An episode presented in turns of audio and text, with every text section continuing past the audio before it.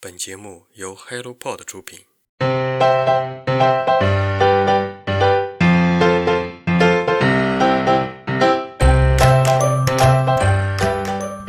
Hello，大家好，欢迎收听晨间书事，我是 Masa。我被隔离了，是的，你没有听错。青岛、广州、深圳、上海、吉林，病毒的爆发就好像是他们事前商量好的一样，几乎在同一时间遍地开花。朋友，此时此刻你所在的城市还好吗？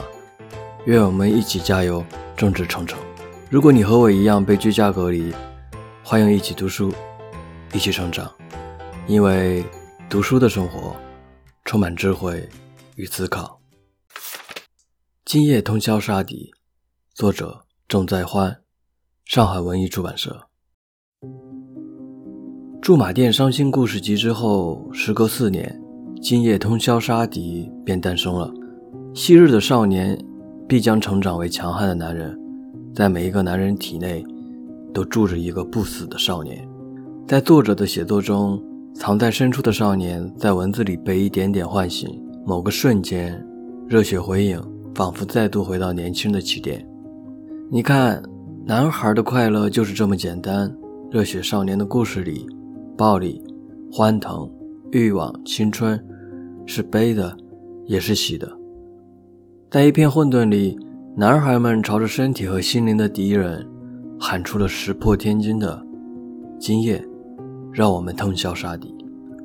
豆瓣网友周芷又评价道：“我一直都觉得世界上的人可以分为两种，一种是用自己的苦难去怨恨这个世界，而另一种是用自己的苦难去理解这个世界。”通过作者正在欢的文字，我认为他属于后者。很不幸，我曾经是前者，但正在向着后者去努力。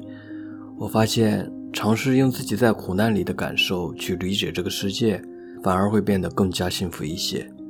我怀疑有人天生就是有如此的能力，带着怜悯但又不失幽默的眼睛去看待这个世界，早早的和这个世界和解，与内心深处的那个自我和平相处。所以，我希望不幸中的你和我，能通过这本书去理解和原谅这个世界。白色记事簿二：病床前的战争。作者：陈卓，湖南文艺出版社。这个世界上有一些罕见的疾病和极端的症状是无法被治愈的，但比无法治愈更可怕的是找不到病因，看着身体一天天恶化，只能稀里糊涂的等死。白色记事簿二这本书记录的十二个真实故事，是十二个罕见疑难。和危重病人的艰难求生之路，他更是医生与死者的搏斗。有一位二十岁的小伙子，他的血肉骨髓正在被诡秘的病菌所啃食。有一群女孩，她们没有子宫，也没有阴道，只想着让医生给他们造出一个。有病人的肺被白色的渣子填满，医生为了救他，签下了生死状。面对以上任何一位病人，医生都会竭尽所能。他们有时会创造奇迹，有时却只能默默忍受着生命的消失。无论奇迹或者死亡，都会让医生克服疾病的决心愈加坚定。当然，除此之外，他们还有更重要的体会：理解疾病背后的个体，让病人更加勇敢。愿死者没有遗憾。我想，这才是医生背负的终极使命吧。书中有一段原文，我读的时候眼泪一直在打转。现在读给大家。事到如今，小雨已经走了一年多了，我最终也没有挽回他的生命。我失败了吗？我不这样认为。生命是无价的，但也不是只有病人活下去才是唯一的胜利。在这家医院，死亡是一件再正常不过的事儿。当生命无法挽回的时候，让病人没有遗憾，也是一种圆满的结局。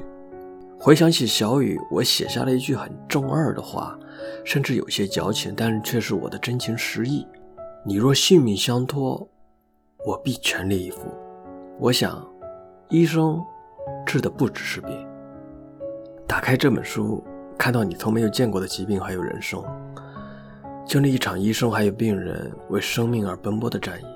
一本白色记事簿，承载着生命的喜怒哀乐，还有生死离别。我在京都居酒屋，作者库索，湖南文艺出版社。二零一三年四月二日，我来到了日本京都，开始了为期四年的留学生活。这一年，我用脚步走遍了京都市郊的每一寸土地：岚山、四条大桥、光明寺、道和神社、清水寺。每一处景点如今都印在我的脑海里，哪怕我现在已经回到中国，回到青岛已经五年了。所以，当我翻开这本《我在京都居酒屋》的时候，一股熟悉感扑面而来。作者库索在京都生活了六年，探访了无数个充满故事的居酒屋。在这本书里，库索挑选了十多家京都的居酒屋，进行了深入探访，向我们诉说着京都特有的地域文化还有生活状态。